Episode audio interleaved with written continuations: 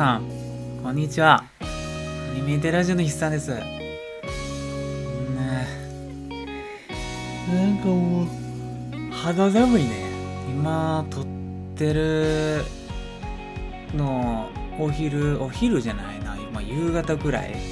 夜にはまだなってないんですけど、もうすでにちょっと寒いよね、じっとしてると。ちょっと暖房はまだギリ入れてないんやけど、そろそろもう朝とか欲しくなるレベルですよね足元とかそ特に寒いよねふうもう言うて11月になるんでね当たり前かって感じですけど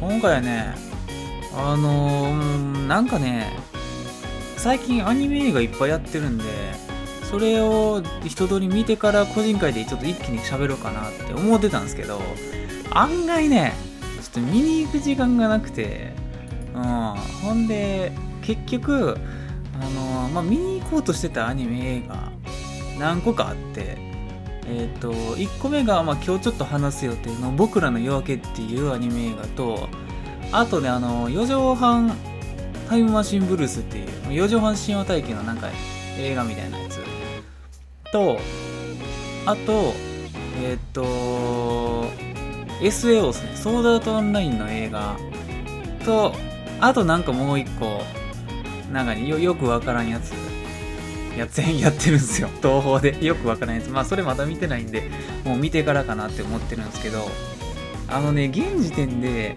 僕らの夜明けとソードアートオンラインしか見れてないんですよね。で、ソードアートオンラインは、あのー、なんか、2週連続でやりおるんですよ。で、とりあえず10月22日から、このソードアートオンラインプログレッシブ、えー、なん、なんて読むんかわからん。な、なんとかのスケルツォ。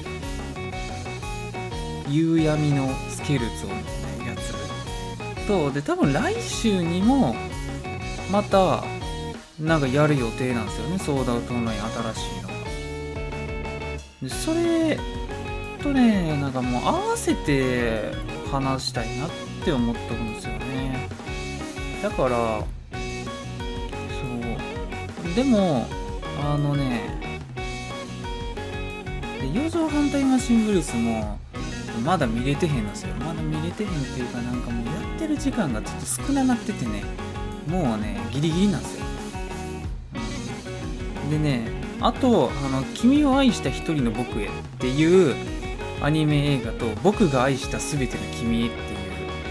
これねなんかあのニコイチでニコイチの映画っぽいんですよ。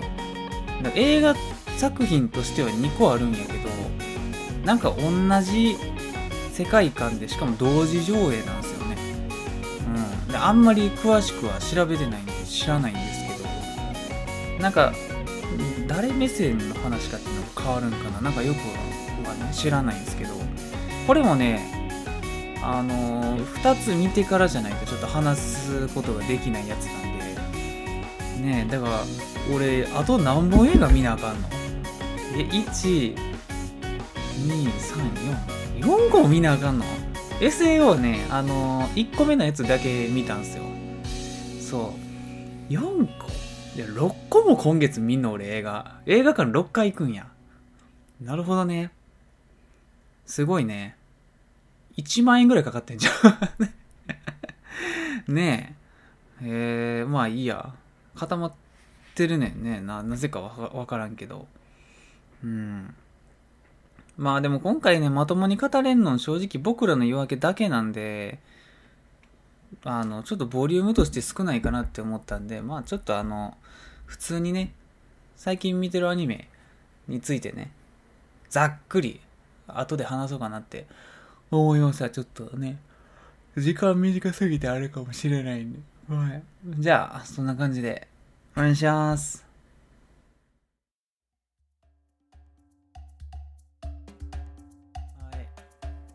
しょでねこの「僕らの夜明け」っていうアニメ映画がねなんかやっててなんかなんやろな映画、映画館でな、なんかの映画を見た時に予告で見たんか、それとも、もうたまたま見つけたからもう見ようって思ったんかちょっと忘れたんですけど、全然、あのー、まあまあ見に行く予定じゃなかったんですよ。やけど、なんかたまたまちょっと予定が空いてたんですよね。でまあ見るかってなって。まあ言うて宇宙系の話っぽかったんで、まあ、ちょっとだけ興味あるなって思って見ました。で、これがね、あのー、なんか登場人物、大体小学生なんですよ。小学校、高学、中学年、高学年ぐらい、3年生とか、ね、3年、2、3年生と5、6年生が出てくるみたいな感じなんですけど、なんか、うんざっくりあらすじ言うと、なんやろな、宇宙からなんか漂流してきた宇宙船と、まあ、それに搭載されてるなんか AI みたいなのが、なんか地球から出られへんくなっちゃって、とある事情で。で、それを、まあ、主人公たちが偶然発見して、まあ、もう一回宇宙に旅立たせることに、あのー、協力するみたいな話なんですけど、うん、ざっくり言うとね。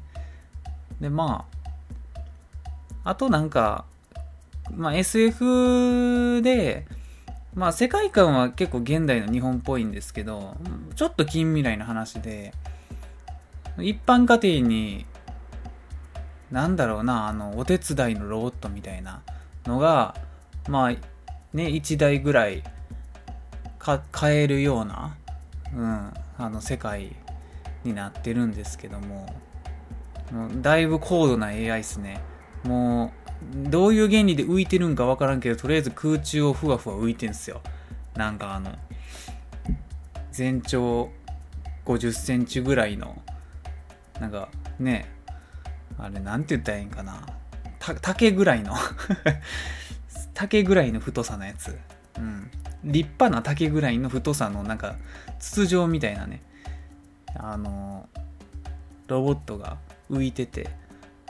そう。でなんか手とか顔とかついてて布団じゃないわ。あの洗濯物畳んだりとかしててめちゃくちゃ便利やなって思ってて。普通に日常会話できるよみたいな、うん、ああそういうの理想系やなっていうね家庭用のロボットとしての。めちゃくちゃ喜怒哀楽あるみたいな、うん、まああんまり知らないんですけどもともと漫画原作あるらしいですね。2巻全2巻で。でアフタヌーンでやってたっぽいっす。うん。1年間ぐらいやってたんかな。あんまり知らないんですけど、ウィキペディア見てるだけなんですけど、ねえ、ね、なんか、こんな短い、短いって言ったらあれですけど、2巻しかないのを、まあ、映画化するっていう。でもまあ、逆にでも、2巻しかなかったら映画化しやすいんかな。うん。えっ、ー、と、物語の舞台は人工知能が発達した近未来、西暦38年の日本やって。夏の日本って書いてるわ。1038年の話らしいっすわ。うん。なんかね、ほんで、まずね、言いたいことがあって、この作品ね、この前の個人会かな。ちょっといつか忘れたんですよ。このこの前か、その前、その一個、もう一個前か忘れたんですけど、あのー、僕らの夜明け、この今回見たアニメ映画も舞台が、あの、団地なんですよね。うん。で、この前僕、漂流団地っていうアニメ映画見たばっかりなんですよ。で、もうね、公開時期もよう似てんですよ。多分1ヶ月くらいしか変わんないんですよ。で、なんで被っちゃったんやろうなって。まあそんなね、意図して被ってるわけじゃ絶対ないと思うんですけども、あたまたま被っちゃったんかなみたいな。で、なんか、ね、たまたま同じような題材でさ、題材っていうか舞台？うん。そう。で、前見た漂流団地も登場人物、あれも小学生ですよね。うん。なんか、そういうのが立て続けに見ちゃったせいで、なんかどうしてもちょっとかぶってしまいましたよね。うん。まあ団地ね、僕もね、住んでたんで、まあ行ったんですけど、僕も住んでたんで、まあまあいいんですけど、かぶっちゃってるやんって思いましたね。で多分こっちの方がちょっと後なんですよ。だから、まあかわいそうやなっていう。うん、でもこっちは、そのさっき言った AI のロボット、で、主人公の家に配備じゃ、配備じゃないな。なんかその買った、主人公の家が買った AI のロボットの名前、ナナコって言うんですけど、そのナナコっていう AI のロボットがね、割となんかその可愛いんですよね。ねえ。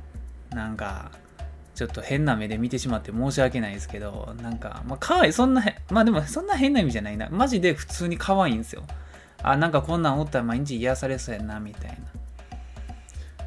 でもなんかふと思ったんですけど、その主人公の家で買ったナナコっていうロボット、まあ、正規の名前はナナコじゃないと思うんですけど、ナナコっていう名前のロボットは一応その人格とか、まあめちゃくちゃあって話すんですけど、なんとなくその女の子やと思うんですよ。まあ名前も相まってね。性別をどっちかに分けるとすれば、おそらく女の子やと思うんですよ。けど実際、この僕らの世界で、まあ、ああいう感じの AI のロボットが販売されるとするじゃないですか。そういう時に性別ってどうなるんやろなって思いましたよね。今。今思いました。うん。なんか、今、現状で家で買える、まあその AI のロボットの、まあ、おもちゃって言ったらいいんかな。まあ、今あのってほとんど、まあ、おもちゃに分類されるもんやと思うんですよ。ざっくり言ってしまうと。そう。あれって、でも何個か今頭の中に思い浮かべてるんですけど、その、なんか動物やったり、あとは性別がなんかないというか、話さないとかがあるんで、なんかその、ちょっと、触れられそうで触れられてない部分な気がするんですよね。うん。なんか僕が知ってんのは、このなんか卓上に置く、なんかクラウドファンディングでたまたま見たんですけど、卓上に置く高さ10センチくらいのなんか可愛いロボットの、あの、まあペット、ペットロボットみたいな。うん。まあ、あれは動物モチーフではないんですよね。ちょっと、ちょっと人型。あの、ウォーリーみたいな。ウォーリーじゃないな。まあ、ウォーリーに出てくるイブみたいな。わかる人にしかわかんないですけど、ウォーリーに出てくるイブっていうキャラクターとよく似た形をしてるんですけど、丸っこくて。であれはね、確か、あの、言葉は発しないんですよね。なんか表情とかでコミュニケーション取るみたいな。表情と動き。うん。なんで、性別とかは特にないと思うんですよ。うん。あとはなんかあの YouTube、霜降り明星の YouTube、僕まあ好きでちょこちょこ見るんですけど、あれで粗品が買ってた、なんかあの鳥、鳥モチーフのロボットですね、ペットロボット。あれもまあ、ね、人間モチーフじゃないから、まあ人間も、うん、なんだろうね。うん、言葉を喋らないから、性別に、えー、あの直結しないっていう感じなんですよね。うん。やけど、まあこういうね、作品で出てくるロボットって AI って性別が結構あったりするじゃないですか。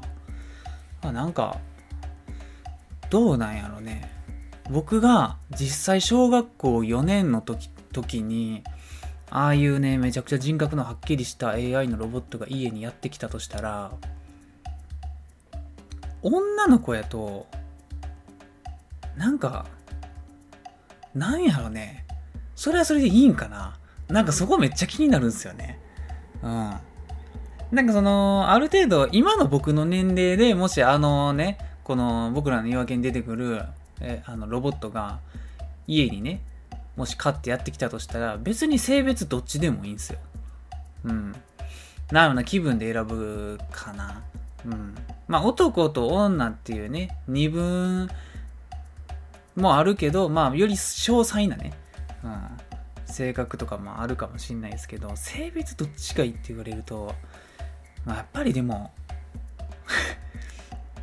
女の子を選んでしまうかもしんないですね。なんかその、癒しじゃないですけど、うん、やっぱり異性の方が癒しになること多くないですか？ねうん。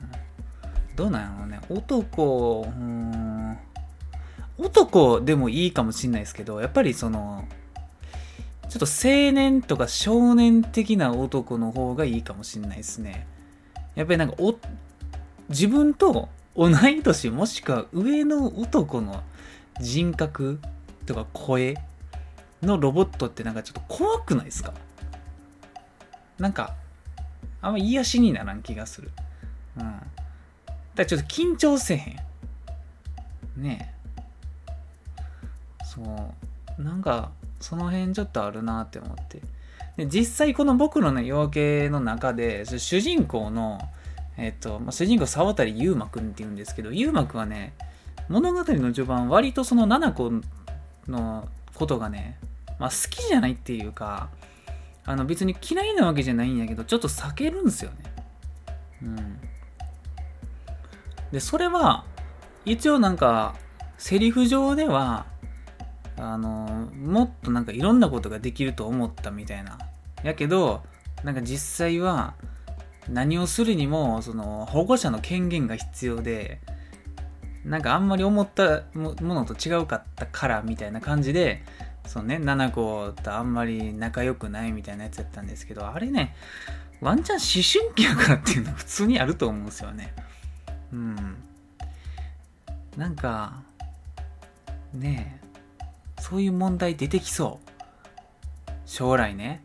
まあ、あんなん実現するのはね、相当ね、未来の話だと思いますわ。うん、あれがね、まあまあ、あの、浮いてるっていうのがちょっとボトルネックかな。あの、ふわふわしてるっていうのが、あの、急にめちゃくちゃ未来感出るんですよね。うん。まあまあまあ、でも、あのロボットが可愛かったっていうのが、あの、この映画を見た僕の感想です。うんあのね、この映画、あんまり、あんまりはっきり言っちゃうとあれなんですけど、点数をつけるとしたらそんな高くないと思いますね。僕の中ではね。個人的な意見ではね。うん。で話の内容は、普通に結構良かったんですよ。で、最後、普通にちょっと感動したんですよ。ああ、いい話。ちょっとやっぱり、あの、まあ、こういう展開にされたらちょっとやっぱりうるっときちゃうな内容ではあるんですよ。ただなんかね、うーん、なんかこれ言っちゃうとそうな、なんかあんま言いたくないですけど、ちょっとテンポがね、あんまよくなくねみたいな。うん。テンポというか、なんというか、うん、なんだろうね。僕、好きないい映画って何なんやろうね。うん。例えばまあ、僕はね、去年かな？去年か一昨年か、あの、映画大好きポンポさんっていうアニメ映画が、まあ、めちゃくちゃ面白かったっていう話はね、個人会でしたんですけど、あれがなんで面白かったかって、今、振り返ってみるとね、なんか、休めるとこがなかった。うん、なんか落ち着く箇所が僕的にはなかった。で、ずっと、あのー、なんだろう、この、見てる側の興味を一旦落ち着かせることなく、もうクンクンって、釣り、釣りみたいなね、ちょっとクンクンってこう上げてね、なんかずっと、ちょっと、あのー、目の前の餌をこう追いかけてる感じうん。そう。なんか、いい具合に餌をね、こう適適所に置いてくるんですよ。で、ずっと結構前のめりに見れるみたいなね。うん。で、あの、ちっちゃい山みたいなのが、やっぱり途中で一回あったりするんですよね。うん。やけど、あの、僕らの夜明けは、結構、準備みたいなのが長いんですよね。うん、もしかすると、やっぱり作ってる、そのね、まあ、脚本的には、あれは準備じゃなくて、一応盛り上がる箇所やったんかもしれんけど、僕はそんな盛り上がらんかったんですよね。うん。なんかあの人と人がぺちゃくちゃ喋ってるシーンが結構長いっていう。うん。なんか、そう。で、最後、やっぱり感動のシーンあったってさっき言ったと思うんですけど、そこも、あのほんまの最後なんですよね。うん。で、まあ、時間もそんなに長くないし、なんか、ああ、うん、これがあったからまだ良かったわって思っちゃった感じですよね。映画見てる最中に。うん、えこのまま、これ、山、最後の山、低かったら結構きついなって思ってたけど、まあ最後の山は普通に良かったんで、ああ、ギリギリ良かったなっていう 感じなんですよね。うん。なんか、まあ見た人向けの話になっちゃうんですけど、なんかあの、主人公の、あの、男友達が、あと2人おるんすよ。まあ、いつものメンバーみたいな。そのうちの、メガネかけてる子がね、いて、男の子がおって、その子の姉ちゃんがおるんですよ。姉ちゃんが割と出てくるんですよ。その姉ちゃんがね、あのー、めちゃくちゃ、あ、なんつったんやろ。あの、なんやろな、学生生活においての女の子の嫌なところが、あの、忠実に描かれすぎてて、見てるこっちが気まずなるんですよね うん。あれが、あれがね、ちょっと意に悪かった。うん。特にね、そういうことを、そういうところにね、を通過してこなかったメンズとしてはね、あ、女の子、女の子こういうのあるって聞くな、みたいな。これ、これやばいよな、みたいな。こういう人間関係のあれ、しんどいなっていうのが、結構長いんですよ、ほんで。うん。なんかね、そうはならんよっていうとこが、一個最大の点があって、なんかそのさっき言った、あのー、メガネかけてる男の子の姉ちゃん、性格悪いっていうか、なんかそんなんつって、ツンツンしてるお姉ちゃんおるんですけど、その姉ちゃんのクラスメートの、なんかちょっと顔立ちの整ってる女の子がおるんですよ。で、その子が、そのメガネかけてる男の子をね、なんか、いろいろあって、団地の上から、あの、落としちゃうんすよ。でこれ見てない人からしたら、え、な、なんでやねんってなるかもしれないですけど、なんかこう、ななんて言ったらいいんだ、こう、わーわー団地のね、屋上で、屋上勝手に入ったらダメですよ。勝手に入っちゃダメなとこ行って、あの、柵も何にもない団地の屋上ね。そう。入って、なんかその、うるさい、うるさいわね、みたいな。あんた黙ってなさい、みたいな感じで、こう、ボンってね、そのメガネの子をね、なんかこう、振り払うように押しちゃうんですよね。うん。で、その拍子に、そのメガネの男の子が、あの団地の上からこう落ちかけるんですよね。まあでも結局そのメガネの男の子のお姉ちゃんが、あの、バッて手伸ばして、あの、助かるんですけど、あのね、そんな突き飛ばすことあるっていう。そんなことあるあんなね、あの、そのメガネの男の子は、あの、もともとその、団地の屋上のヘリにね、ヘリって言ったんや？ヘリって伝わる？ヘリ、土手？その端っこにね、座ってたんかな？腰掛けて。うん。だからもう背、背後は、空中なわけですよ。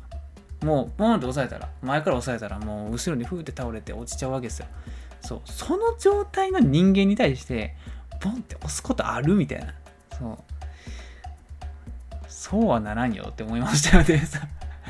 なんかこうね、ちょっと物語のね、構成上、そこで一波乱みたいなね、あるんかもしれないですけど、うん。まあまあまあ、そこはちょっと思ったかな。うん。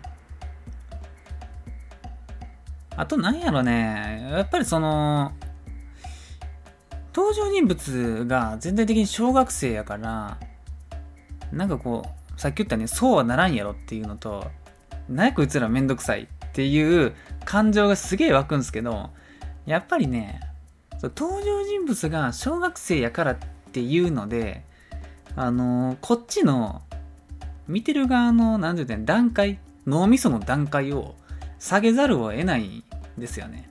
うん。あ、こういう感じね、みたいな。うん。ちょっと下げなあかんやつや。ギアを下げなあかんやつやな、みたいな。うん。そこがね、あの、下げずに見てみ、見てしまうと、くっそイライラすると思いますよ。うん。だから、まあ、ちっちゃい子ってこういうことするよねっていうぐらいに、脳みそのね、思考のレベルをね、下げてみないとダメっていう。やけど、まあ、ここで引き合いに出すのはあんま良くないかもしれないですけど、あのー、僕、これも去年かな、あの地球外少年少女っていうね、すげえ良かった、えっ、ー、と、アニメ映画があるんですけど、あれもね、登場人物小学生かな？小学生、中学生持ったかな？なんですけど、あれはね、なんか、そこまで下げずに見れたんですよね。うん。あれもまあ言うてしまえばちょっと宇宙の話。あれはまあ宇宙に出てる宇宙ステーションの中での話なんで、ちょっとまあ同じ宇宙って言ってもね、あの舞台が違うんですけど、あれはね、なんかそこまで下げずに見れ、見れたんですよね。もうなんでやろなって今思うと、登場人物の行動とか発言が、まあ、年齢の割にはしっかりしてるっていうのと、あと、それを差し置いても、なお、あの、SF 要素が大人向けやったんやと思うんですよね。うん。だから、下げずに見れたんやと思うんですよ。うん。ちょっと登場人物ね、幼稚やな、幼稚な発言やな、行動やな、思ったかも、思った箇所もあったかもしれへんけど、多分そんなことより、え、さっきの伏線がどうこうとか、え、その理論はどうこうみたいな思考で、ちょっとね、締められてたんちゃうかなって思いますわ。うん。だけど、このね、よ、あのー、今回見たやつ、タイトルさ、僕らの夜明けは、なんやろね、SF 要素が、思ったよりなかった。うん。さっきはまあ、ロボットはね、ナナコっていうロボットっていう設定はかなり SF で良かったんですよ。やけど、なんか、は、あれ、なんやろね、SF っていうかファンタジーに近くねって思ったんですよね。うん、ちょっとね、うん、なんかリアルさが足りへんかったんかな。あんまりわからんけど。うん、そう。まあまあまあ。でも、まあ、こんだけ言ってるんですけど、だからね、あのー、僕らの夜明け面白いみたいな、友達に聞かれて、聞かれたとして、あれ面白い？見に行こうかな？って言ったら、ああ、まあそんなに、あの、時間の無駄になるようなことはないんちゃうか？って言うと思います。うん。そこまでではないです。いろいろ言ってるけどね。うん。ただまあ、なんかちょっとね最近見た同じようなやつが多くてその漂流団地とかあの地球外少年少女とかなんか似とるんすよ SF とあと小学生がメインのねキャラクターっていうのでちょっとめちゃくちゃかぶってしまってその中で言うとあちょちょっと劣るかなっていう感じでしたねうんでも最後結構感動した、うん、あれがなかったらやばいうん。あれがあったから良かったなってなってる感じやね。うん。あと、主題歌が良かったかな、三浦大知の。あんまり僕、三浦大知一個も知らないんですけど、うん、なんか、三浦大知ってあれじゃなかったっけ？ドラゴンボールの、ドラゴンボールの、あの、ドラゴンボールスーパーのブロリーの映画、もう、三浦大知じゃなかったっけ？みたいな。それぐらい。そうやね。なんかね、よかったっちゃよかった。うん。そんな感じか？うん、あなんかでもまあ、あと気になる人は、あれが気になるかも。主人公の男の子の声優が気になるかもね。うん、多分僕全然知らないんですけど、あの、女優さんが声当ててるんかな杉咲花さん。だからあんまり知らないんですけど、うん、多分声優じゃない人が当ててる女優やね、うん、が当てとるんでなんかなんかちょっと、うん、でそれにしては周りバキバキの声優なんですよ、うん、かなりほんで大御所多いっす。めっちゃ多い。うん。なんか結城葵とかしこりんとか水瀬稲荷とか戸松遥とかえっ、ー、とざわさんとかね細谷君とか津田健とかあとねあのパクロミとか出てるんやけど主人公だけこんな感じかな。うん。そうね。でまああの先踏んで公式サイト見てたらあの漫画原作の漫画の試し読みみたいなのがあったんでそれをねちょこっとだけ覗いたんですけどあの漫画の方が面白そうじゃねってちょっと思っちゃった。うん。なんか漫画すげえ良さそう。絵が好きやわ俺。とりあえず。あのね映画の絵と漫画の絵が結構違うわ。うん。なんか今回の映画のキャラクターデザインがかなり何やろね。何？どうなってるって言ったらいいんやろね。なんか艶があるんですよ。鼻鼻の先とかほっぺたとか口とかにすごいなんかハイライトとかが当たっててなんかやたらツルツルやなみたいな。うん。ちょっとなんかキラキラしてるんですよね。うん。なんか原作の方は結構のぺっとしててななんかこのめちゃくちゃいい意味でなんかなんか薄いっていうか。うん。いい感じ。これぐらいの薄さの方が SF 要素が際立っていいんですよ。うん。いいんですよね。でなんかこの先ほどななこちゃんのねななこっていうロボットのデザインとかもちょっと映画とは違うね。うんこれ原作の方が可愛いわ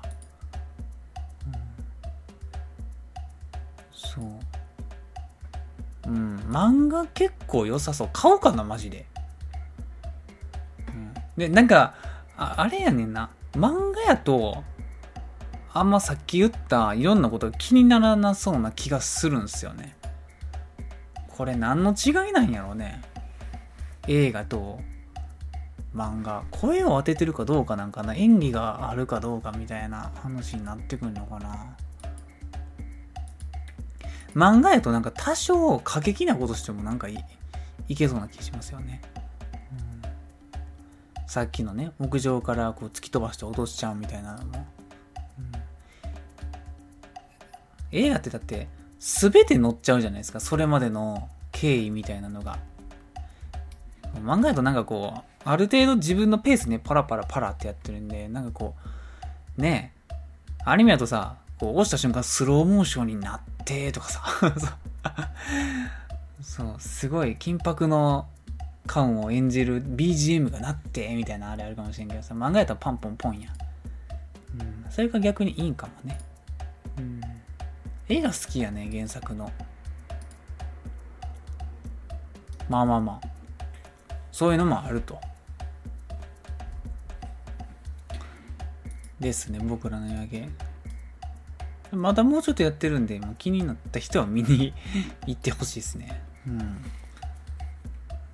んまあ、こういうね、あのー、宇宙とか絡んでくると、ね、宇宙とか近未来で SF とか、そういうのが出てくると、なんか見たなるんすよ。結局、結局最後ちょっと泣いちゃう人もおるんちゃうかなっていうぐらい良かった。最後は。はい。こんな感じかな。僕らの野球は。でも、あとはね、あのー、ソーダートオンラインの映画、日本のうちの1本見に行ったんやけど、あれはまあ、2本目を見てから話そうかね。うん。え、2本目がやるんやんね。それをあんまり知らんねんけど。なんか、そういうのを見たよ。YouTube で。なんか10周年記念らしいね。ソーダ島内も。長いよね。うん、22日に1本目やと思うんですよね。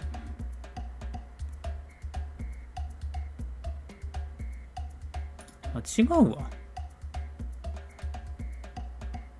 さっきの何やったんや？うん、もう一個のやつは、去年にやってたんかな？去年じゃないな。ちょっと前にやってたんかな？7月にやっとるわ。全然違うかった。うん。全然違うかったわ。俺が、見たのが、2本目やわ。ああ。1本目見てほいん、見てへんやんね、俺。だそういうことね。ああ、なるほど。まあ、でも、あのね、多分大丈夫。じゃあ1本目ど、どっかで見ようか。うん。どっかで見て、その時話す。うん。いや、もう別にいいか。うん。なんか、今回、この、ね、これなんて読む これなんて読むんですか？なんとかの夕闇の、くら、うん、何これよく分かれへんな。ちょっと調べるわ。気になるから。ソードアートオンライン。アニメ。テレビアニメ。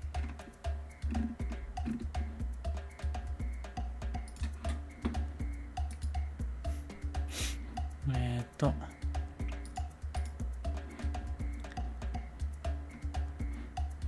倉、あ、やっぱ倉木か。倉木夕闇のスケルツォ。なるほどね。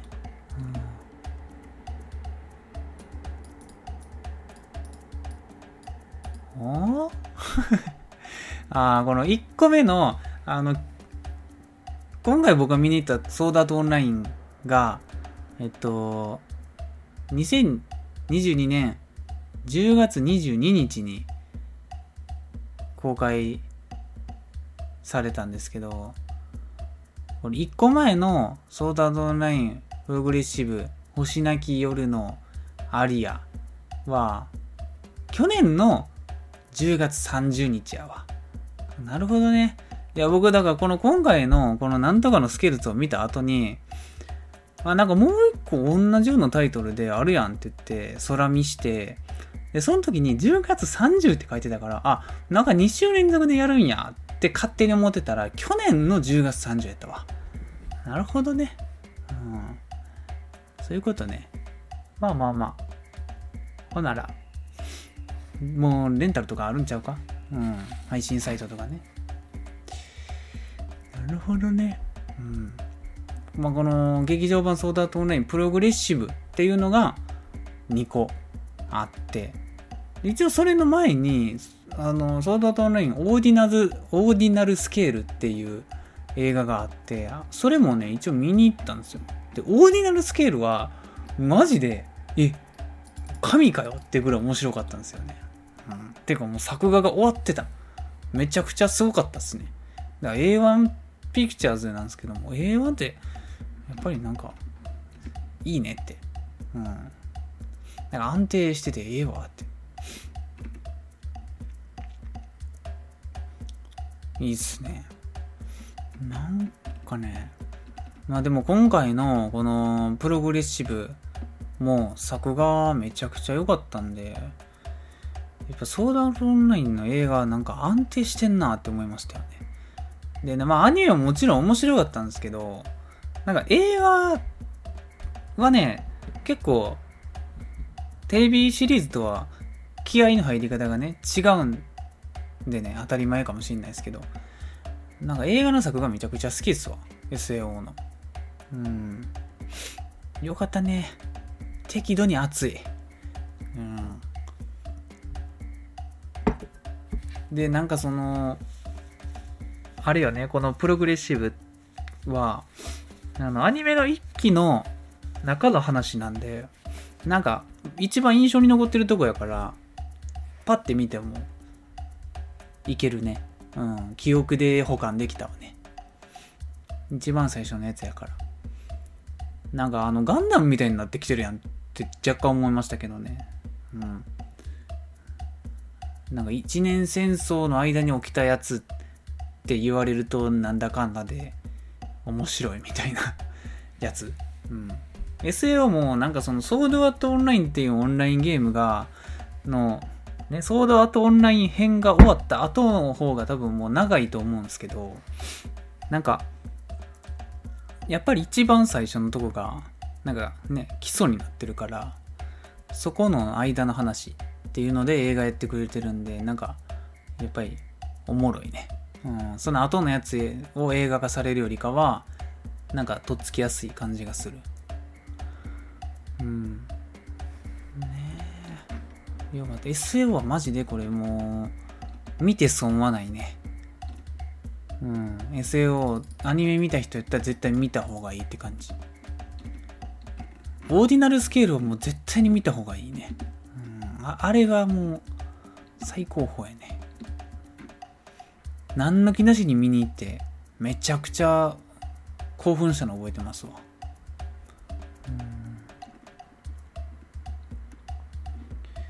だからもう SM 長いよね。なんか外伝外伝みたいなのがいっぱいあるんかなあんま知らないんですけど。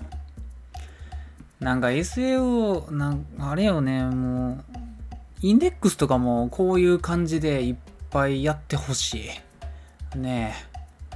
インデックスはね、とにかく遅いんですよ。すべてが。アニメ化が遅い。原作はね、割となんかね、ちょこちょこ出てるような気がするんですけど、あんま知らないですけどね。ちょっとね、やってほしいね。インデックスも。そんな感じかな。もうなんかあのー、チェーンソーマンとガンダム水星の魔女の話しようと思ったけど、じゃ来週藤田と話そう。うん。チェーンソーマンは2人で話したいね。あれはもうやばいから。はい。じゃあ、今週一旦こんなもんで。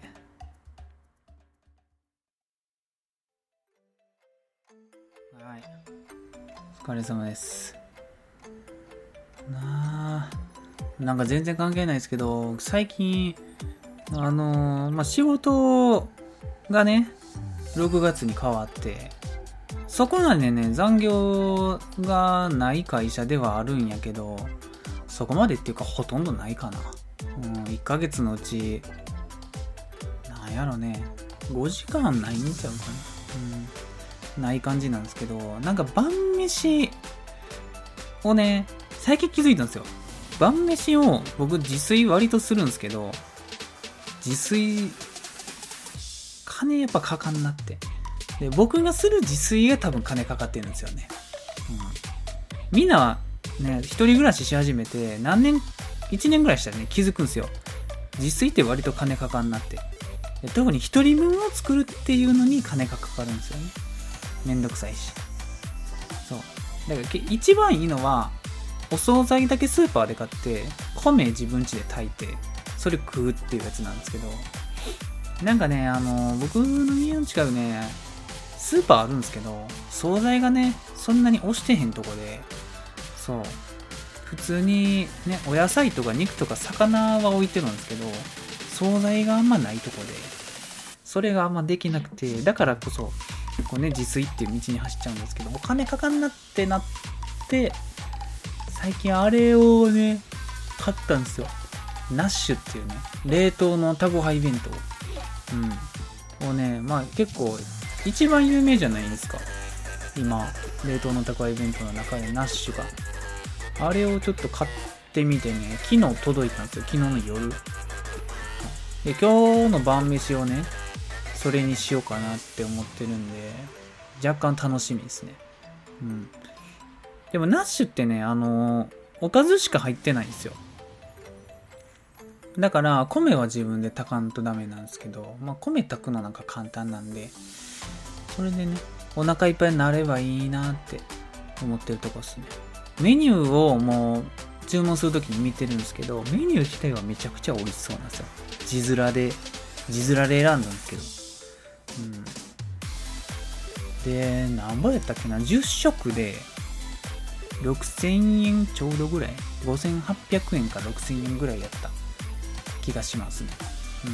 うん。で、2週間に1回頼むように今僕一応設定してるんで、まあ1ヶ月のうち20日はあれかなみたいな。残りの10日間は、まあ自分で何や買うか、外で食べてくるか、みたいな感じです。完全に30食、31食をあれにするってやっちゃうと、あの、多分1個の値段はそれの方が下がると思うんですけど、あの、なんかあった時に余ってくると思うんですよね。うん、今日ちょっと残業になって、もうあの、外で食べて帰ってきちゃったとかね。うん。今日友達と飲みに行くから晩ご飯外で食べるんや、みたいな。とかなった時になんかちょっとはみ出してくるんで。もうそれやったら、うん。10個2週間に1回でいいかな、みたいな。うん。感じそれやったらまあ、ね、一月に1万2000円やとして。全然ね、僕なんか普段自炊しようって思って、晩ご飯作るぞって言って買い物しに行ったら、普通に3000円ぐらいになる時あるんで、ね、そんなもう4回行ったら1万2000円じゃないですか。なんかね、だから、やっぱりちょっと、お金がかかっちゃう。で、あの、ご飯作るためのね、ものだけをね、買うんやったらあれなんですけど、もうやっぱりね、お菓子とかジュースとか一緒に買っちゃうんですよ。あれが良くないなって思ってるんですよ。うん、結局、ね、それで、1ヶ月のうち、1万2000円以上を食費、かっこまあお菓子、ジュース含むに使ってるんやったら、まあ、ナッシュで大体は賄って、買い物に行く回数を減らせば、おそらくトントンもしくはこっちの方が安いになるんじゃないかなと思った次第ですね。うん。まあ、あとは味やね。今日食うけど。多分美味しいと思うよ。うん。で、やっぱレンチンするだけっていうのがでかすぎるよ。うん。やっぱりね、会社から家帰ってね、自炊するってちょっとめんどくさい時あるんですよ。うん。あ、米炊いてへんやんけ、みたいな。うん。で、スーパーで買う日ならまだしもね、コンビニで晩飯買うとかってなったらね、もう、1000円ですよ。1回の会計。1食1000円になる時ありますからね。うん。お腹いっぱい食べようと思ったら、ねえ、カップ麺とかにしたらちょっと安すみますけど、あのー、ね、弁当とかないや、サラダとか、あとなんかお菓子、ジュース、アイスみたいなの買っちゃうんで、僕は。結局ね、1回のコンビニの平均金額がね、もうほんま1000円とかなったりするんで、やばいっす。うん。そう、やっぱり食費に使うね、金額をね、減らせばいいと思うんすよ。うん。まあね、毎月カツカツってわけじゃないんですけど、なんかちょっとそこを減らして、なんか他のことに使いたいっていう感じやね。服とかね。うん。なんかこう、もっと有意義なものにね。まあ映画見に行ったりね、それこそ。そんな感じかな。